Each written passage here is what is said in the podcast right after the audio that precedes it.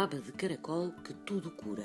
Segundo a tradição popular, um dos remédios mais eficazes contra a tosse consiste num xarope feito à base de água onde previamente se ferveram caracóis. Para curar a tosse convulsa, por exemplo, acreditava-se que se devia juntar a essa água, onde ferveram os caracóis, açúcar e hortelã.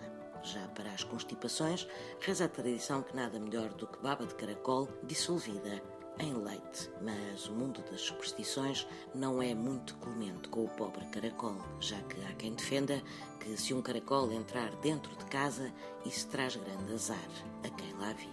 E que, por isso mesmo, caso isso aconteça, se deve apanhar o caracol pelos corninhos e atirá-lo por cima do ombro esquerdo como forma de afastar o azar. Pois não há duas.